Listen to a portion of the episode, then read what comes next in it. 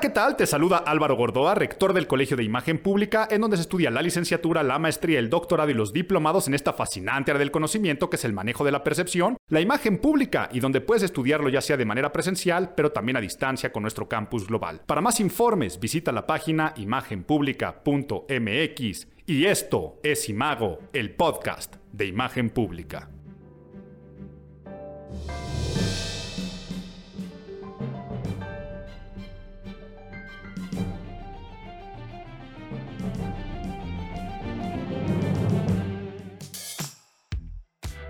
Julio, Julio, Julio, podcast y Mago 2021, podcast de aniversario porque estamos cumpliendo dos años. La primera vez que hice el podcast de imagen pública y Mago fue ese día que decidí abrir mi computadora y grabarme un julio del 19 para poder tener otra vía de comunicación con ustedes y ahora estamos cumpliendo dos años y se nos acabó este mes, se acabó julio.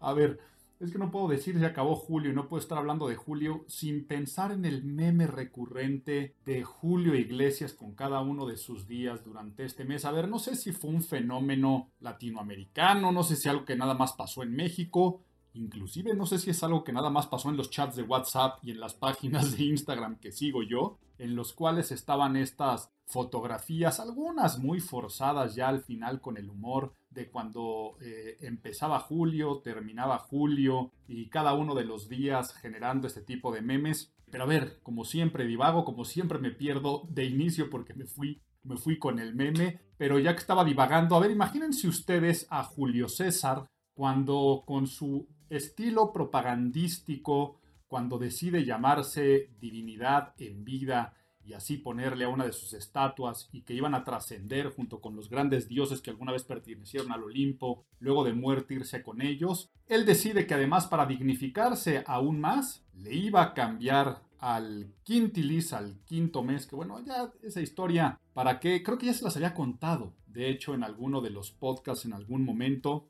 En resumen, él dijo, a este mes le vamos a cambiar el nombre y se va a llamar Julio, en mi honor para que toda la vida por la posteridad me vayan a festejar en este mes que es el mes en el que nací, el mes de mi cumpleaños. Y es más, ¿saben qué? Le voy a poner 31 días para que mi mes sea el que más días de todos tiene. Después vinieron muchos cambios, inclusive después su hijo Augusto le cambió también el nombre Agosto y dijo, ah, sí, pues el de mi papá tenía 31, el mío también tiene 31 y por eso ahora tantas confusiones de tener dos meses seguidos con 31. Pero imagínense a Julio César ahora ahí junto con Caelus en el cielo y otro tipo de deidades, diciendo, ¡ah! Un mes de julio más, vámonos 20 siglos más en la historia, ¿cómo estarán festejando este mes todos estos súbditos con esta deidad que ahora está aquí acompañada de los otros dioses? Y viendo esa cantidad de memes, que el Julio más reconocido y más pensado y que hayamos conmemorado sea Julio Iglesias,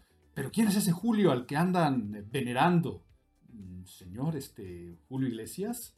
Mm, ¿No lo conoce? ¿No? Este, ¡Ey, Wendolí! Este, agua dulce, agua salá.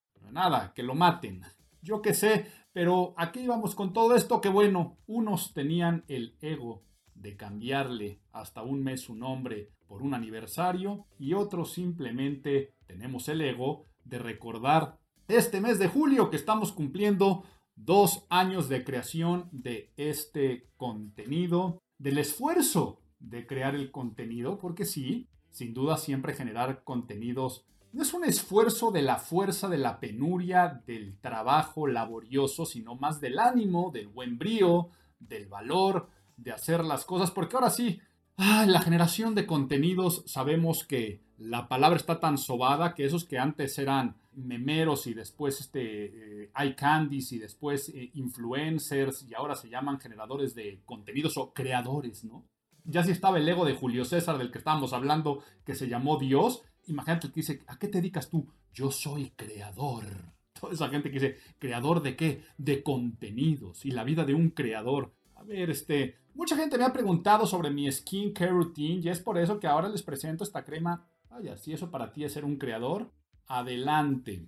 Pero, como siempre, y ya vuelvo a decir que divagué, que me perdí, es más, estamos de aniversario, vamos a cambiar el formato, porque ahora que ya dije de la creación de contenidos, el pilón que les iba a dejar, bueno, que les voy a dejar, solo que lo voy a adelantar en esta ocasión, es imperdible y creo que me va a dar pauta de hablar de otros temas que quiero hablarles, que quiero decirles, aunque nos vayamos a salir de las secciones de abuelito, cuéntame un cuento, de vamos a ponernos nerds, de lo que pasó en el mes, porque además este mes pasaron cosas poco relevantes a nivel noticioso o chances irrelevantes, pero no quiero dedicarle saliva a hablar de algunas cosas que pasaron este mes. Creo que entonces aprovecharé el aniversario para hablar de otros temas, pero quiero empezar por el pilón, por lo tanto, qué bueno que nos dan pilón.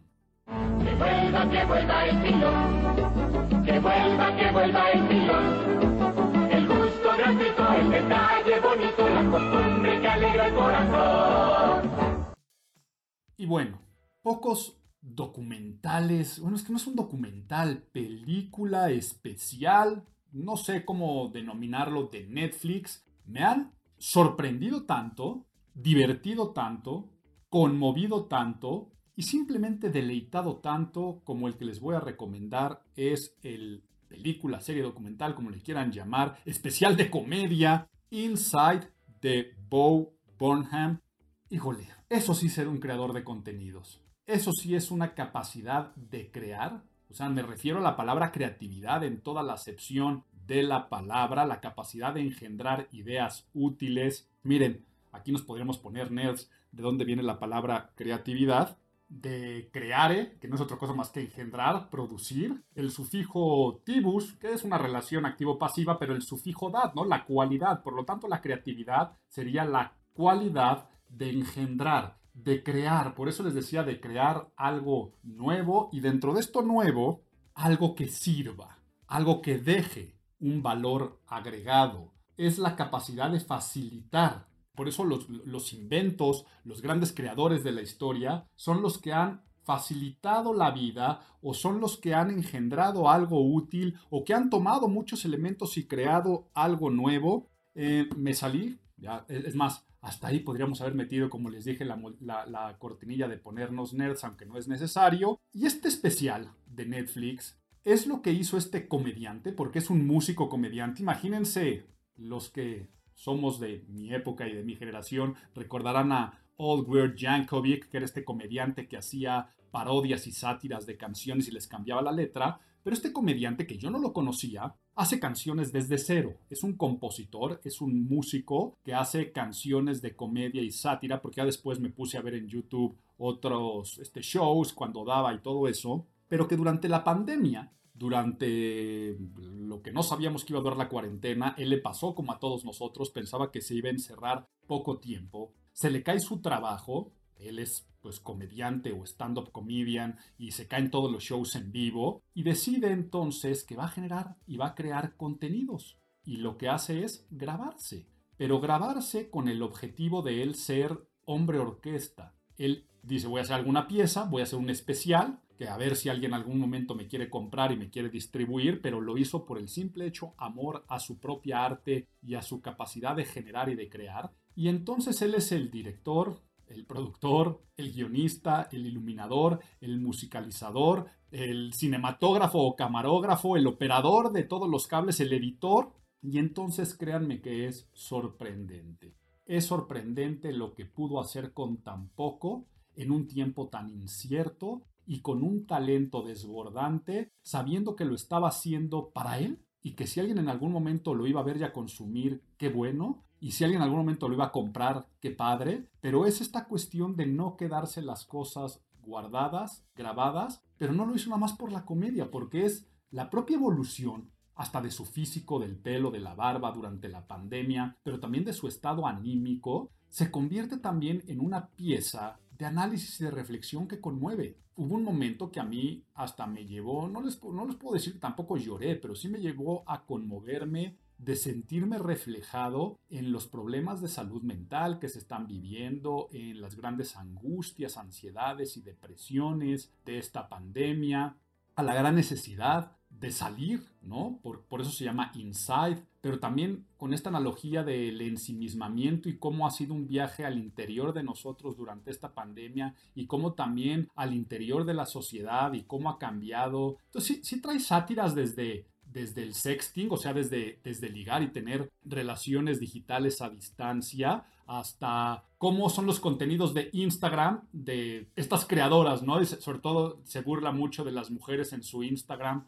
de la mujer blanca básica, y, tiene canciones de eso que te divierten, y otras bien profundas y bien, y bien choqueantes en torno. Hay, una, hay un sketch, una canción que hace eh, de en torno a lo que está pasando con la sociedad, él con su pequeño amiguito títere con un calcetín. Pero lo que voy, véanlo por favor con los ojos, no con lo que los quiero yo ahorita predisponer. Disfrútenlo. Pongan este especial de Netflix, repito el nombre Inside de Bo Burnham, y véanlo para disfrutar y saquen sus propias conclusiones, pero sí véanlo con los ojos de que es una persona haciendo todo. O sea, lo que logra con iluminación, con efectos de cámara, con todo lo que hizo, es como quería eh, terminar recomendándoles todo esto, pero me trajo esta reflexión, porque además lo traigo bien fresquito, el ya no sé si decirle documental, película, show de comedia. Este contenido lo tengo tan reciente que me hizo a mí también relacionarlo con lo que me ha pasado en esta pandemia y lo que alguna vez les conté y les revelé que me abrió los ojos y que me hizo también capacitarme en otros temas. Si no lo recuerdas o si no escuchaste esos capítulos, algo que me trajo a mí la pandemia es el querer certificarme formalmente como terapeuta cognitivo-conductual, poder ayudar a las personas en acompañamientos personales de desarrollo humano, de bienestar integral, en un sentido en el cual, si bien no soy psicólogo, porque mi formación como doctor en otras áreas y también como especialista en neurociencias de otras áreas, sí me da una certificación, o sea, me puedo certificar como terapeuta cognitivo-conductual, no como psicólogo, y por eso apliqué con el Feeling Good Institute del doctor David Burns allá en California, y lo termino. Este mes, algo que me tiene muy contento, y por supuesto entro a toda la parte de mis prácticas y certificaciones más elevadas hasta donde me lleve la vida, pero que sí me ha ayudado a entender cómo también el desarrollo y la capacidad creativa y los procesos mentales también ayudan para la paz interior. Entonces, ¿a qué me quiero dedicar este podcast de aniversario? A la creación de contenidos por un lado, o sea, la parte de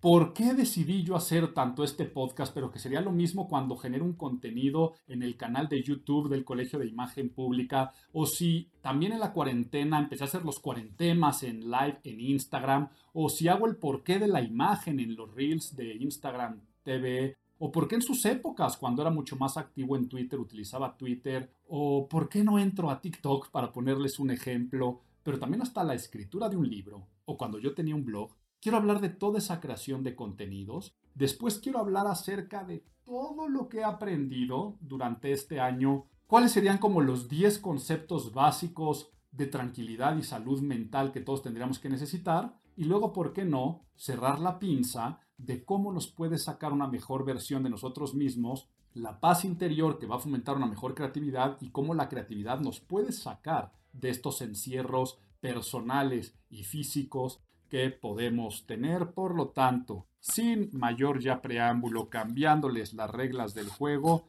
hablemos de creación de contenidos. Welcome to the Internet. Have a look around. Welcome to the Internet. Bienvenido al Internet. La canción con la que les estoy fondeando es tal cual de este especial de Netflix de Bob Burnham donde habla de bienvenido al Internet, donde encontrarás todo tipo de contenidos, algunos mejores, otros peores, pero creo que me da muy buena pauta para reflexionar acerca de todos aquellos que quieran estar activos, todos aquellos que tengan miras comerciales, personales, políticas, sociales. Sabemos que si no estás al día de hoy en las redes sociales generando contenido, no existes como también existe toda esta nueva corriente generacional donde aspiran a que la... Y esto, el otro día vi un estudio, ¿no? Que cuando les preguntas ahora a los que están teniendo de 8 a 15 años qué quieren ser de grandes, ya adiós este los astronautas, pilotos de carreras, primas bailarinas, este, científicos, eh, médicos, veterinarios. El que salió como número uno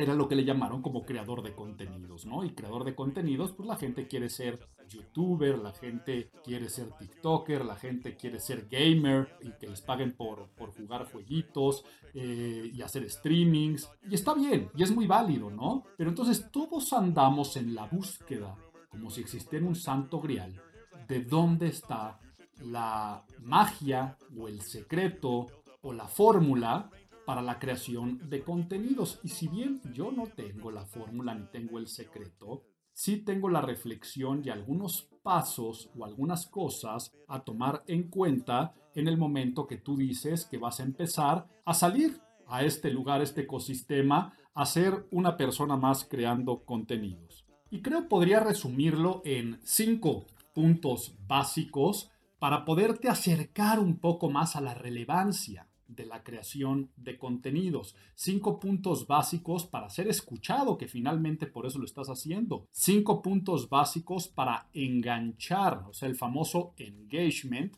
y el famoso también awareness, captar la atención. Entonces, para que te volteen a ver y para que finalmente tu contenido empiece a generar alguna relevancia, alguno de los cinco puntos que podemos hablar y que podemos ver, no estoy diciendo ni en mayor o en orden ascendente de importancia, pero sí quiero empezar con el que a mi punto es el más básico de todos y es la naturalidad. ¿Qué es esto de la naturalidad? Es más, le voy a cambiar el nombre. El punto número uno no va a ser la naturalidad, sino va a ser hazlo por ti. Oye Álvaro, pero supuestamente este awareness y engagement, en todos los lugares me hablan de métricas, de leer a mi audiencia, de saber segmentarla para después para saberme posicionar. Me hablan del search engine marketing y optimization. Me hablan acerca que la creación del contenido siempre tiene que haber un listener y esa escucha yo tengo que escuchar socialmente de manera individual y de manera homogénea y heterogénea. A ver, no te confundas. Claro que eso sería importante ya una vez que la ola arranque y muchas otras cosas. No existe ningún creador de contenido que haya hecho un fenómeno pensando en que, uno, se va a hacer rico por haberlo hecho. Segundo punto, que la gente lo estaba esperando. Entonces, como si es que yo estoy encontrando que está este vacío o este nicho y lo voy a crear, sino todos lo han hecho por amor, por convicción y hacerlo por ellos mismos. Por eso es que la primera recomendación es hazlo por ti. Si a ti te gusta y si a ti te apasiona, te va a hacer feliz crearlo y por lo tanto lo vas a hacer con pasión y lo vas a hacer también con paciencia y lo vas a hacer con voluntad. No porque alguien más te cuando te empiezan a decir, es que tienes que subir una vez a la semana o diario y no lo estás haciendo con convicción, ya no es tu voluntad, por lo tanto no va a haber pasión y se va a ver extremadamente forzado. Por lo tanto, hazlo por ti. Y si a ti te gusta, es altamente probable que a alguien más le vaya a gustar y a alguien más le vaya a interesar. Si tú tienes la voluntad de hacerlo con felicidad, tal vez exista alguna persona que tiene la voluntad de verlo, de consumirlo y ser feliz también en ese proceso. Por lo tanto, va a haber muchísimos blogs, libros, tutoriales que te dicen algo como, tienes que encontrar tu voz. Entonces, tienes que hacer la definición del personaje social. ¿Y cuál va a ser esa voz que va a ser el hilo conductor? Si tú eres totalmente natural, tu voz va a ser tu voz, ¿ok?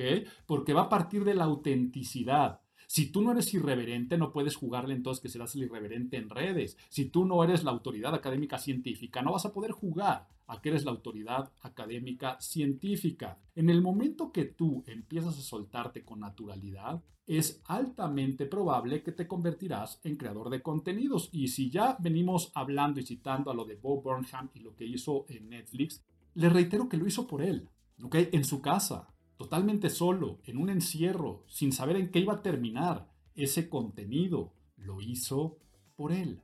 Pero pongo yo también un ejemplo de este podcast.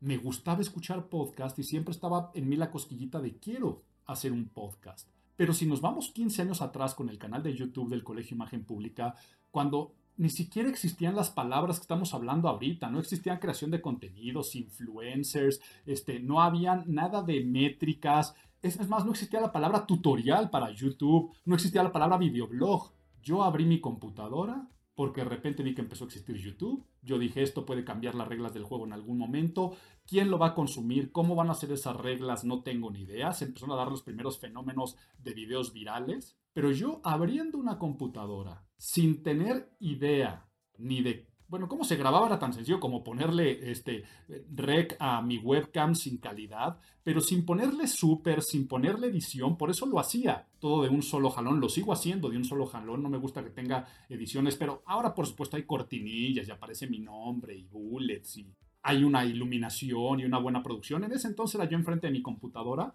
muy feliz, diciendo, hola, ¿qué tal? Te saluda Álvaro Gordoa y el día de hoy te vengo a hablar acerca de y hablaba de la puntualidad. Y veía que tal vez tres personas lo vieron. Y me hizo feliz. tres personas lo vieron. Pero nunca el objetivo fue, ahora quiero que lo vean seis o doce. Sino el objetivo es, me encantó haberlo hecho. Y por lo tanto, con paciencia, con constancia, pero sobre todo con voluntad y compasión, todas las semanas voy a hacer un video. ¿Hasta cuándo? No sé, hasta que me haya hartado. Y van 15 años que no me harto de hacerlo. Corte A si hablamos de los cuarentemas estando yo en cuarentena, encerrado, empiezo a hacer lives y le pongo de nombre cuarentemas y los hacía diario. ¿Por qué? Porque me gustaba, porque me hacía feliz, porque me sentía menos encerrado al verlos, al verlas conectados, algunos de ustedes, al poder responder preguntas, porque me sentía útil, me sentía vivo, me sentía ingenioso. Era un gran reto no saber de qué me iban a preguntar. Y estoy hablando en pasado, aunque lo sigo haciendo. Lo único es que cuando los hago, no sé si cada 15 días, o si lo haga dos veces a la semana, porque los hago ahora cada vez que me place. Nos damos cuenta, y si algún día me deja de apetecer hacer los cuarentemas, los dejaré hacer, como cuando dejé de hacer los imagotips en Twitter o dejé de hacer activismo político en Twitter, porque llegó un momento en el que no me estaba haciendo feliz, ¿no? Twitter se empezó a convertir en una red social para andar discutiendo con 20 mil personas y que parecía que todo el tiempo era el buzón de quejas y sugerencias de la sociedad. Y a mí me gusta un ánimo positivo y me di cuenta que lo único que, que hacía era meterme a ver a quién le pegaba contra quién me amargaba y por supuesto que era el gobierno, pero después era criticar lo que dijo el cantante y a la gente le encantaba ese tipo de cosas, sí, pero a mí me dejó de gustar, ¿ok? Me dejó de gustar hacer ese activismo y entonces lo pongo yo como ejemplo, pero piensen que de los grandes influencers y creadores de contenidos al día de hoy en el mundo, todos empezaron haciéndolo por ellos mismos, por convicción y sin seguir una fórmula. Entonces, esa fue la primera buscando la naturalidad, la autenticidad, hazlo por ti. El segundo, para que no se confunda nada más de hacer las cosas que a ti te hagan feliz y a la ligera, no, piensa en el valor agregado. Ese sería el segundo. Y el valor agregado, el valor agregado me refiero a, si estás haciendo un contenido que alguien más va a consumir, ojo que a ti te tiene que gustar lo que decíamos, pero hay que saber que la estrella, finalmente, va a ser ese contenido, no la persona no el emisor. Hay que aplacar el ego y dejarle a un lado. La gran mayoría de los que se meten a hacer contenidos en Internet es para ellos como entidad, ya sea persona físico, moral, como individuo, como marca, colgarse la estrellita, hacerme famoso, que me inviten a restaurantes y no pagar o a viajes o que me regalen kits y cremas y cosas de esas y que me inviten a hacer una clase de spinning en un gimnasio y, y la paga es que yo suba cosas y la gran mayoría de la gente lo hace por ese tipo de cosas pensando que ellos, ellas, son las estrellas y la estrella es el contenido. Ojo que tampoco dije que la estrella es el consumidor o el receptor. Por lo tanto, tu contenido, como cualquier estrella, tiene que brillar. En el momento de que una em, estrella deja de brillar, muere y ya no se admira. Entonces, tienes que pensar cuál es el valor agregado de ese contenido. Y aquí es muy relativo, ¿no? Porque puede haber valor en muchas cosas, pero tú siempre piensa, ¿para qué sirve esto que estoy haciendo? Esto que estoy diciendo, esto que estoy posteando, esta fotografía que acabo de poner en Instagram, esta historia, este live, ¿para qué sirve? Y ojo, puede entrar dentro de tres principales categorías, el espíritu o el valor agregado de lo que haces, del contenido, por dónde va a brillar. Entonces, por ejemplo, uno puede ser para informar, ¿no? La información. Aquí es donde entra la divulgación, que puede ser divulgación científica o académica, o puede ser simplemente divulgación de te doy un tip o un life hack para que hagas esto más fácil o más sencillo. Pero entonces ese puede ser uno de los puntos para brillar un valor agregado, la información. Pero el otro puede ser la opinión, ¿ok? Y opinar es que se sepa cuál es tu punto de vista sobre algo que está sucediendo a nivel social, a nivel, al nivel que quieras. O sea, tú puedes opinar de la mosca que pasó volando como puedes opinar de macroeconomía. Pero digamos que ahí el valor agregado es tu relación con esos otros contenidos de otro contexto que no depende de ti. ¿Ok? No se trata de hablar qué opinas de ti mismo, qué opinas de tu marco, qué opinas de tu producto, es qué opinas de lo que está pasando en un sector o en algo que se rodea. Y el tercero y el último, entretenimiento. ¿Ok? El valor agregado puede ser simplemente divertir. Y divertir va a ser tan divertido ver a alguien que hace bromas en público o alguien que hace retos, como alguien que pone chistes o alguien que hace memes, pero también divertir son o entretener, porque ojo aquí se confundió la palabra con divertir porque dije entretenimiento, Entretener también es el eye candy del que hablaba. qué me refiero a esto? Un cuerpo atlético, bien torneado, en traje de baño, en bikini, con poca ropa o con mucha ropa. Pues el objetivo también es entretenimiento, como muchos de moda, ¿no? Que lo único que hacen es, pues qué padre está la ropa. No te están dando ni opinión ni te están dando información, solamente son estos caramelitos visuales. Entonces tú tienes que ver que tu contenido brille con un valor agregado, ya sea informativo, de opinión o de entretenimiento, pero sabiendo que no están peleados, porque quienes han encontrado la fórmula en unir los tres, o sea, hacer un infotainment, información y entretenimiento más opinión, son los que más han crecido. Por ejemplo, aquí en México, Chumel Torres, ¿no? ¿Por qué crece Chumel Torres? Que él empezó como tuitero. Pues sí, cuando tuiteaba, por un lado informaba, por el otro lado opinaba y por el otro lado entretenía. Y en un aforismo, en un pequeño tweet, podía decir las tres cosas. Por supuesto, cuando lo lleva a YouTube y empieza con el pulso de la República, pues se hace todavía más entretenido, pero sigue estando la opinión y la gente también se informaba. Y así a donde lo lleve la vida. Entonces, ¿por qué creció? Es, a lo que voy es un fenómeno natural. No es que él haya estado pensando que estaba encontrando una fórmula, sino que lo que brillaba era el contenido. Y ahora sí, para él ha de ser muy bonito en el ego que una radiodifusora lo contrate y le den un buen contrato o que lo sienten este, analizar debates políticos junto con grandes analistas. Seguramente también en el, en el ego le ha de gustar que le pidan alguna fotografía, no lo sé. Pero así podríamos hablar con la gran mayoría de los que han crecido. Igual, si una persona que se pone a hacer tutoriales de hacer pastelitos, pues está dando información, pero si a su vez puede hacerlo entretenido, doble punto a su contenido. Y tal vez ahí no importa la opinión. ¿Cómo? Cuando los que su objetivo o el, su contenido brilla porque es entretenimiento. Ejemplo, lo que hablábamos, ¿no? Una persona que es estúpidamente seguida, o sea, me refiero a que tenga billones o millones o lo que sea, millones de seguidores y de alcance, pero que tal vez el constante es el atractivo físico. No estoy diciendo que sea negativo, es contenido, ¿ok?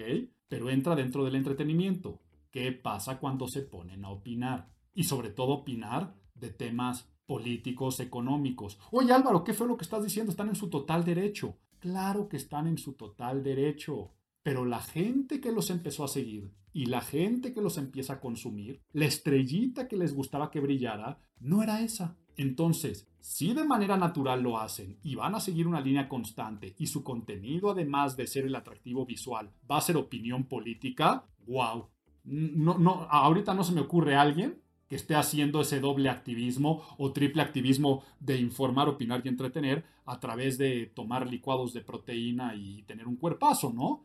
Ojo, parece que le estoy pegando a este tipo de, influencers o creadores de contenido, si no, son además de los más grandes y de los que más dinero pueden llegarse a meter. Entonces, hay que buscar esa fórmula. Hay que buscar esa fórmula. Yo no sé si yo la consiga, o sea, porque les iba a hablar otra vez de Bob Borham y ponerme a mí en mi caso, ¿no? Pero en el caso de Bob Borham, pues claro que está, él, lo hizo por entretenimiento, él hizo por entretenimiento, pero no sé si sin darse cuenta o lo hizo a propósito, acabó dando un statement, una opinión bien interesante y eso hace mucho más profundo a su especial de comedia, o sea, porque ya ni siquiera es un especial de comedia, porque lo hizo una crítica, o sea, las letras y la inteligencia de las letras trae una opinión detrás, ¿ok? tal vez no se esté informando. Yo en este podcast, pues el podcast es de corte informativo y de opinión, o sea, mi podcast te informo, nadie te preguntó y te doy tips o este abuelito, cuéntame un cuento y te hablo algo de historia. O este, vamos a ponernos nerds y te hablo de algún concepto de imagen pública. Entonces te informo, pero también doy mi opinión de lo que pasó en el mes. Y sé que es opinión personal y que si a alguien no le gusta, pues lo dejará de seguir. Y acepto, ¿no? En este momento que estoy hablando, Tal vez mi cerebro puede pensar en algún momento, Álvaro, lo estás alargando, estás hablando de más de tus cinco puntos de creación de contenidos, pero ahí es donde se pierde entonces, porque la estrella serías tú. Y ojo, no te estoy ninguneando, te agradezco mucho y te mando un abrazo donde me estés escuchando. Pero la estrella tampoco soy yo. La estrella es el contenido y el valor agregado. Y además, si nos vamos al primero, hazlo por ti, en el momento que estoy hablando y estoy diciendo esto, estoy siendo feliz, me está gustando, me estoy sintiendo útil, me estoy sintiendo auténtico y además creo que mi contenido puede generar alguna especie de valor. Vámonos con el tercero. A ver, por si te me sentiste de que hace un rato parecía que te ninguneé, que no eres ninguna estrellita. Claro que eres una estrella, pero me gusta verte brillar. ¿A qué voy con esto? La interacción con el usuario tendría que ser la tercera. La comunicación no la hagas unidireccional. Cuando yo abrí el canal de YouTube, lo que más empecé a disfrutar era el comentario que ponía abajo la gente, tanto el positivo como el negativo. Ya veremos y ya hablaremos de críticas más adelante y de muchas otras cosas. Pero el poder escuchar a la contraparte, el quiero tener millones de seguidores, no importa el millón de seguidores, sino que ese seguidor, si te, si te escribe un mensaje directo, le responda. O le pongas un corazoncito también en, algún comentario que te ponga. Este tipo de interacción, por ejemplo, a mí el podcast me encanta, o sea, me gusta hacer este podcast, pero lo siento muy frío en el sentido de que el reporte es una métrica y es lo único que tengo. Por eso me encanta cuando de repente recibo en otra red social o alguien en la calle me dice, Álvaro, es que en tu podcast fulanito me encantó por esta razón, porque me encantaría la sección de comentarios, lo que pasa más en el radio, en vivo, o sea, a mí me podría, por eso me encanta cuando hago los lives, porque está esta interacción en vivo de preguntas, respuestas, y se siente esta calidez. Eh, bueno, ahí les dejo entonces ese puntito. Si alguno de ustedes me quiere hacer sonreír un poco más, pues ya saben con la interacción que me gustaría tener. Pero es el tratar de hacer también preguntas, que respondas, recomendarte cosas. O sea, lo, de, lo del pilón que dejo en este podcast es una forma también de seguirnos viendo, conociendo, interactuando, porque si yo doy un libro y después tú lo lees y luego me recomiendas tu libro en mis redes sociales, son otras formas donde podemos también seguir interactuando. El cuarto, el cuarto es lógico, pero también se pierde mucho. Es actualidad.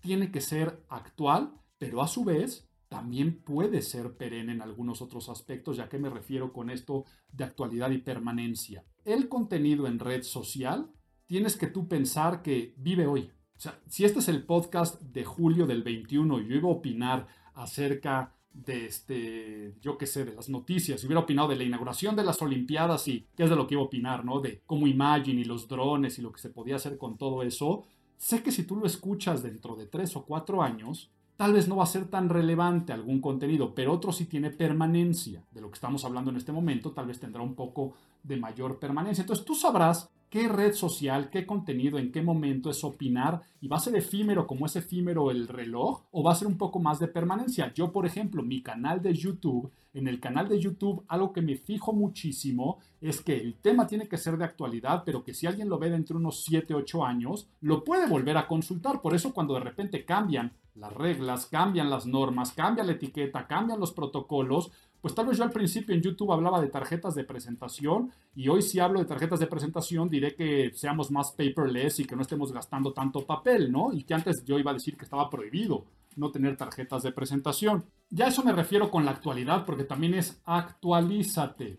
Mientras más contenidos relevantes veas y sigas, pues más activo podrás entrar, lo que me da pie a entrar al quinto y último consejo de creación de contenidos. Y vaya, no sé si se vaya a meter en, el audio. Está empezando una tormenta aquí en donde grabo que acepto. Grababa en estudio. Me ponía antes en un estudio de grabación. Cuando vino la pandemia y vino el encierro en marzo del 20 y que les conté, ahora me siento muy raro porque estoy en una habitación diferente grabando y con... Mira, sí, sí se escucha, qué rico la lluvia. Disfrutémoslo un ratito y espero no ensucie mucho actualizarme, también se trató de eso, ¿no? De decir, a ver Álvaro, si tú vas a hacer tu podcast necesitas el estudio porque eres tan picky con la calidad, con el audio, con los errores y se pierde fluidez, empecé a escuchar muchísimos podcasts que me di cuenta que la estrella siempre será el contenido. Ahora, ojo, no está peleado con cuidar una buena producción y entonces, si viene la lluvia que venga, que existe esa abundancia, pero si en algún momento yo veo que esto perjudicaría, pues claro que tendría que hacer alguna adecuación, pero no me pierdo porque el quinto y último, si es creación de contenidos, creatividad. Creatividad, creatividad, creatividad. Oye Álvaro, ¿cómo me vas a dar recomendaciones y tips de creatividad si hay tantas definiciones de creatividad como creativos hay en el mundo? O como buenos creativos nos podríamos poner creativos a dar muchas recomendaciones en torno a la creatividad en la, en la generación de contenidos. No, te voy a dar tres sencillos pasos a tener muy presentes para poder fomentar la creatividad si eres una persona que se quiere meter o ya está inmersa en la creación de contenidos digitales. El primero de ellos captura tus nuevas ideas. Y además de capturarlas, ejecútalas aunque nunca vayan a publicarse. Esto de, yo por ejemplo, veo el documental, ¿no? De Burnham de Inside. Y mi cerebro se pone a pensar en qué podría hacer yo con esas enseñanzas en torno a la producción. Pero no solamente eso, si yo de repente voy por la calle y se me viene una buena idea, la apunto, me mando un voice note, abro alguna notita en mi teléfono y siempre traigo una carpeta de estas tipo Moleskine, la tengo una en mi casa, una en mi escritorio, para apuntar buenas ideas. Mi libro El método habla, así surge. Oye, y si le pongo de este nombre, ¿qué podría ser la H? ¿Qué podría ser la A? Así surge mi libro La Biblia Godínez. Oye, es que el trabajo es un génesis y hay un apocalipsis y cuáles serían los mandamientos. Entonces, si esa idea se me viene a la cabeza y no la guardo, no la capturo, después se va a ir. Bob Burham en Inside lo ves, que está grabándose con cosas que para él podrían parecer irrelevantes y que luego les da una edición y lo convierte en algo extremadamente inteligente. Por lo tanto, mientras más ideas captures, mejor podrás después aplicar y generar contenido. Segundo punto, amplía tus conocimientos. Ampliar conocimientos es, tómate cursos, de otros tutoriales. El azúcar de imitación digo que también siempre es dulce y por lo tanto, mientras más aprendas, mientras más sepas, mientras más lees, mejor imitación podrás tener, e imitación en el buen sentido de la palabra. La autenticidad era el primer punto, recuérdalo, el hacerlo por ti. Y ahora sí la lluvia se está poniendo extremadamente densa y deliciosa. Pero todo esto de ampliar tus conocimientos es lo que también va a hacer que tú puedas generar cada vez mayores y mejores contenidos.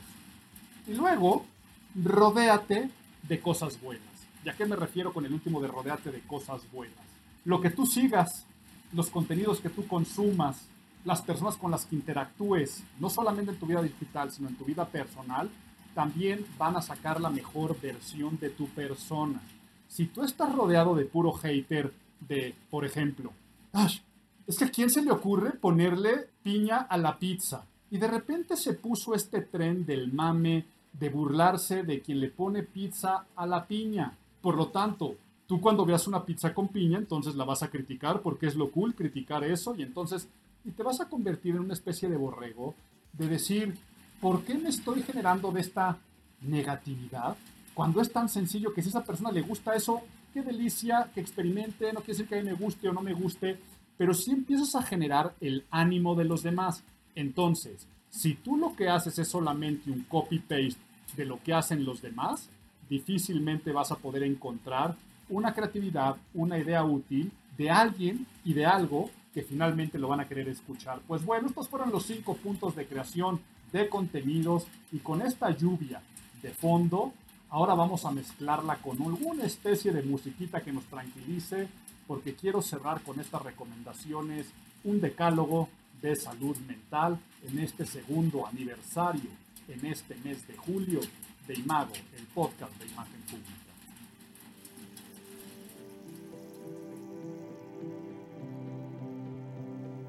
Ay, pues qué bien nos vino esta lluvia, qué bien nos vino esta purificación, qué bien nos vino esta limpieza, porque vamos a dar este decálogo no quiero verme cursi trillado para decir purificar el alma, para limpiar nuestra mente, para que se vayan las nubes y aclarar nuestra visión, porque, como les contaba, al decidir certificarme ahora ya oficialmente como terapeuta cognitivo-conductual, no es que en el último año haya yo encontrado esta información. Es información que se ha dicho desde hace más de 2500 años, eh, inclusive mucho más tiempo, mucho, muchísimo más tiempo, pero es información que han recopilado diferentes iniciados, o más bien se han recopilado de lo que han dicho muchísimos iniciados, como han estado en textos actuales, de psicólogos, de académicos, donde hay personas que lo hablan desde la espiritualidad, otros quienes lo hablan desde las neurociencias, pero que si se han repetido tanto estas recomendaciones en tantos textos y de tantos siglos e inclusive milenios, es porque tienen mucha razón.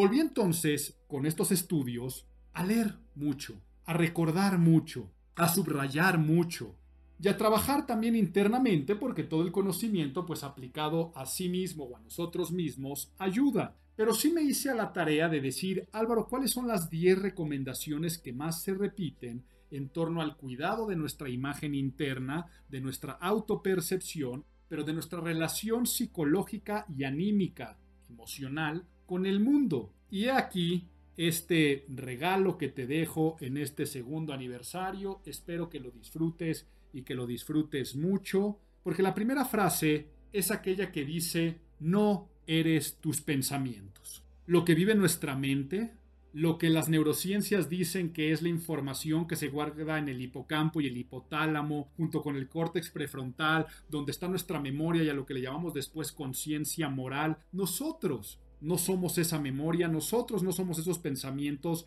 nosotros no somos los recuerdos, ni tampoco somos las fantasías a futuro. Los pensamientos son aire. Los pensamientos son eso. No son una realidad. No son hechos.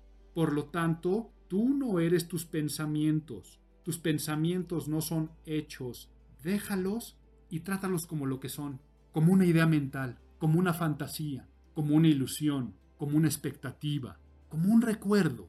No los trates como una realidad.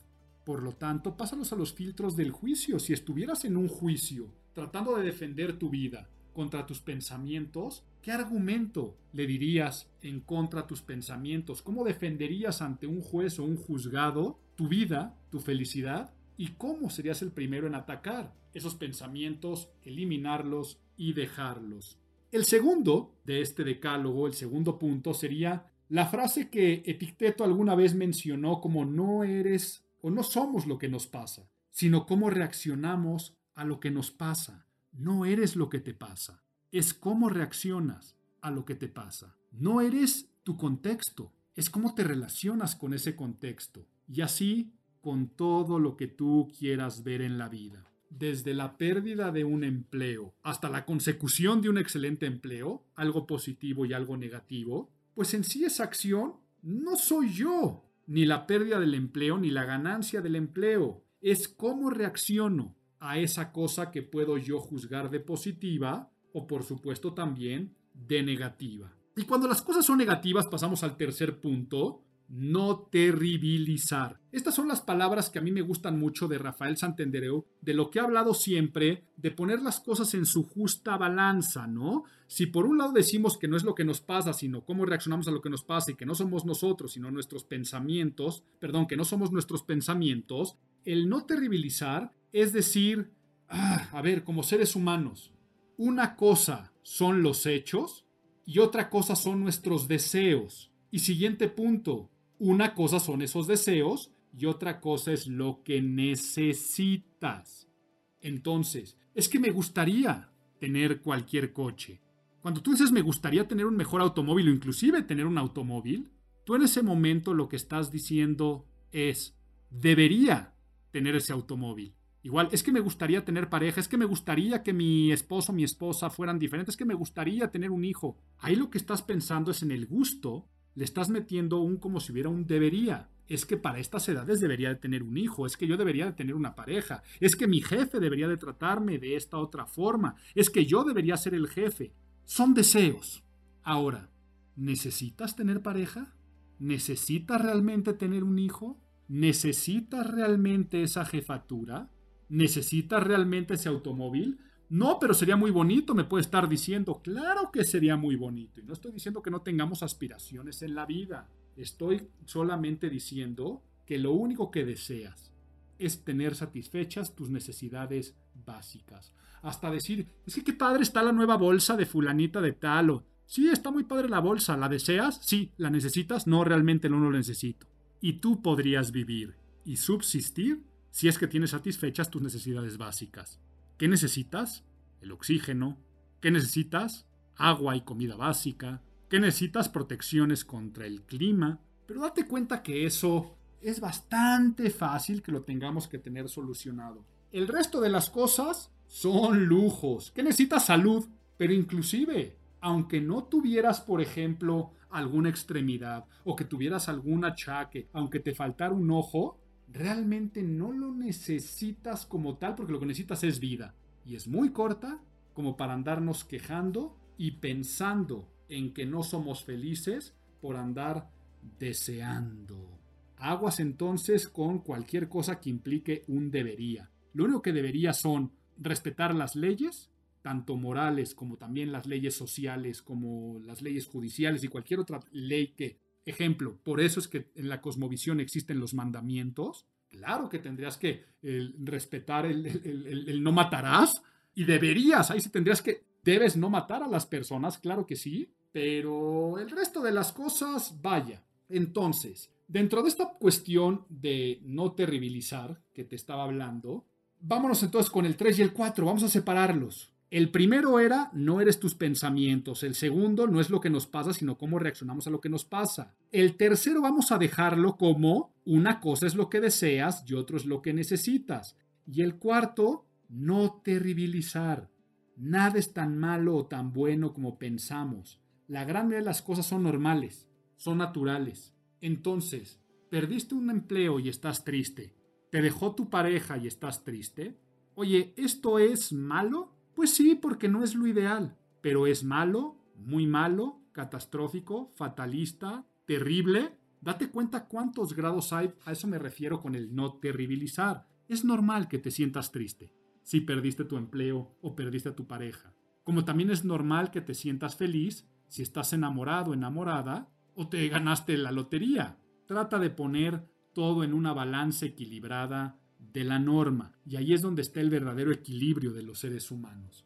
Nosotros no podemos pretender que la balanza esté todo el tiempo en positivo, y mucho menos verla como si todo siempre estuviera en negativo. Al final, todo termina sumando cero y así es como tendría que ser la vida y en ese cero del presente es donde tendríamos que vivir y aquí viene la quinta. Estamos llegando a la mitad y al ecuador de este decálogo de salud mental y la quinta es la atención plena, el famoso mindfulness. La atención plena es vivir el presente, vivir el momento. La ansiedad no es otra cosa más que un exceso de futuro y la depresión es un exceso de pasado. Claro que hay que recordar y venerar el pasado, claro que hay que anhelar y tener esperanza en el futuro, pero hay que vivir el presente. Y viviendo en el presente vas a poder encontrar aquello que le llamamos felicidad en los pequeños detalles y la atención plena es date cuenta en este momento todo lo que tienes, todo lo que te rodea, desde el aparato por el que estás escuchando este podcast hasta los oídos y la acústica y el sentido del oído que tienes para poderlo escuchar y que tu cerebro funciona para poder procesar, hasta seguramente los zapatos que tienes o lo que comiste hoy, o si ves por la ventana, puedes darte cuenta de muchos detalles de las personas que te rodean, donde tienes que andar viviendo en lo que sí hay y no en lo que alguna vez estuvo y ya no está, o lo que es posible y no sé si probable que pueda tener y que no lo tengo. Quinto, atención plena. Sexto, no presupongas. Esto viene en muchísimos textos, desde en el budismo hasta, claro que lo dice el doctor Miguel Ruiz en los cuatro acuerdos en tiempos más recientes, el presuponer es dar por hecho cosas que no te constan, que puede ser desde tan sencillo como es que le caigo mal a la gente, es que seguramente soy poca cosa para ligar, es que no me invitaron a la comida de amigos porque seguramente ya hice algo mal yo, que les caigo gordo, pero también presuponer es no saber hacer las paces con la incertidumbre, ¿ok? Nosotros no podemos controlar muchísimas cosas en la vida. Y ya hablaremos más adelante de cómo no podemos en, otra, en otro punto del decálogo cómo no podemos nosotros controlar cosas en la vida. Pero entonces, si lo ligamos con la atención plena, con el presente, no seas un fortune teller, tú no puedes leer tu destino, tú no puedes leer lo que va a pasar a futuro, tú no puedes tampoco ser un mind reader, no puedes leer la mente de los demás ni vivir la vida de los demás, por lo tanto, no presupongas. El séptimo también viene en el libro de los cuatro acuerdos, no te tomes las cosas personales. No todo conspira en tu contra. El mundo no gira alrededor de nosotros, sino somos una minucia pequeñita dando vueltas en otra cosa minucia, que está en otra galaxia, que también es minucia, y que realmente nada gira a nuestro alrededor y no todo conspira en nuestra contra. Por lo tanto, el no te tomes las cosas personales también va relacionado con el ser difícil de insultar. Tan sencillo como si una persona se te cierra en el tráfico y te toque el claxon y te mienta la madre. Esa es la vida de alguien más, el rollo. Es que si te dejó en visto, se tardó mucho en contestarme el mensaje. No te lo tomes personal. Es que me dejó de hablar, me gostea, o sea, me fantasmea, ¿no? El ghosting, que ahora está tan de moda. Todo eso es cuando tú te empiezas a dar cuenta que las actitudes de la otra persona tienen que ver con ellos y con sus propios pesares y conflictos y no contigo, te cambia la óptica de la vida. Por lo tanto, no te tome las cosas personales, es difícil de insultar. Y la octava, suelta, suelta, ¿ok? Haz lo mejor que puedas y después suelta el resto. Esto es en, en inglés se dice do your best and then let go of the rest. Haz tu mejor esfuerzo y todo lo demás solito se acomoda, se da por añadidura. No puedes controlar la gran mayoría de las cosas, ¿ok? Y dentro de las cosas que no podemos controlar, dentro de tantas cosas que no podemos controlar, existen muchas otras que sí podemos controlar y tiene que ver con dentro de todo lo que sucede y me sucede, claro que soltaré lo que no me corresponde, pero ¿qué sí, qué sí te corresponde? Tus creencias, tu actitud, tu perspectiva de la vida, si eres honesto o no eres honesto, los amigos que tienes, no es como la familia, ¿no? Que no la puedes escoger, pero inclusive con la familia, la relación que tienes con tus familiares, cómo los frecuentas, ¿Qué puedes controlar? Hacer o no ejercicio, el tipo de comida y lo que te metes a la boca, los riesgos que tomas y no tomas, si eres amable, cómo interpretas las situaciones, puedes controlar decir te amo, decir gracias, expresar tus sentimientos o no expresarlos, ser más asertivo, ser pasivo en algunos momentos, ayudar o pedir ayuda, sonreír, esforzarte, dejar de pensar en el pasado, o tener expectativas del futuro, cosas que hemos estado viniendo hablando, eso sí lo podemos controlar. El resto de las cosas, tú no puedes controlar que esa persona te responda más rápido el mensajito. Tú no puedes controlar que tu jefa o tu jefe sean este, eh, más puntuales. Tú no puedes controlar que a tu hijo o a tu hija le guste cierta música o cierta forma de vestir. Por lo tanto, suelta. Suelta o si no, agárrate, pero serás arrastrado. Y a nadie nos gusta que las cosas nos arrastren. Y dentro del soltar, también, por favor, si algo no te brinda paz, no te brinda amor o no te brinda felicidad, déjalo, ¿ok? Déjalo. ¿Te acuerdas de que ahorita hablábamos de creación de contenidos? Si no te hace feliz tener un podcast, un videoblog, este, estar en las redes sociales, porque no te está brindando ni paz, ni amor, ni felicidad, ¿para qué lo haces? Pero lo mismo con tus amigos, lo mismo con tu pareja. ¿Por qué forzosamente tener que ir a esa comida que te quejas de la gente? Es que va a estar fulanito y va a estar menganito. Si no te brinda paz, amor o felicidad, no vayas a esa comida. No estés con esas personas. La número nueve. Algo que sí podemos controlar y que es maravilloso y relacionado con la atención plena, la gratitud. Dar gracias todos los días. Puedes inclusive llevar un diario de gratitud. Es lo primero que haces al despertarte o lo último que haces al dormir. O lo vas haciendo durante el día. Gracias por este café que me pude tomar, pero también gracias por este abrazo inesperado que llegó a darme mi hijo, mi hija. Gracias por esta ducha caliente que me estoy tomando. Y así de esas cosas tan sencillas como las grandes cosas que le tenemos que dar gracias. Oblígate a despertarte y que tu cerebro lo primero que diga es gracias porque estoy aquí, porque estoy presente. La gratitud es maravillosa. Y la décima, la última, ámate a ti mismo. El amor propio. Si no te amas a ti, difícilmente vas a poder amar a los demás. Y difícilmente los demás te van a poder amar a ti. Si no te amas a ti mismo, difícilmente vas a poder amar lo que haces, tu trabajo, lo que te rodea. Si tú no puedes tener esta paz de convivir contigo mismo, nunca sabrás si convives con los demás por soledad, por aceptación, por falta de amor propio o realmente porque es lo que deseas relacionarte así con los demás. Y para poderte amar a ti mismo, haz todo a través del amor. Por lo tanto, deja entrar el amor. No lo niegues, no lo cierres. ¿Y qué es dejar entrar el amor? Porque pareciera que te estoy hablando este, así como de un círculo de los optimistas o como de alguna secto, congregación religiosa, de abrámonos al amor, o que te estoy hablando desde el punto de vista hasta de los planos sexuales, de destaparnos algunos chakras. Sí, yo sé que todo esto que acabo de decir también es abrirnos al amor. Estoy simplemente diciendo de que todo lo que hagas y todo lo que recibas trátalo de pasar por este sentimiento universal que es el más bello de todos, que es el amor. ¿A qué me refiero con todo lo que recibas? Ah, hace un rato hablaba de la pizza hawaiana, ¿no? Si tú recibes una pizza con piña, no estoy diciendo que te la comas, sino que pasar por el filtro del amor es tan sencillo como decir, qué bueno que hay una pizza, gracias por haber pedido pizza, qué bueno que estoy con la gente que amo pidiendo pizza y que esa persona le gustó la pizza hawaiana, decirle, qué padre que a alguien le guste estos sabores diferentes. Tú le quitas su cachito y no pasa nada, o inclusive desde el amor pruebas una experiencia nueva.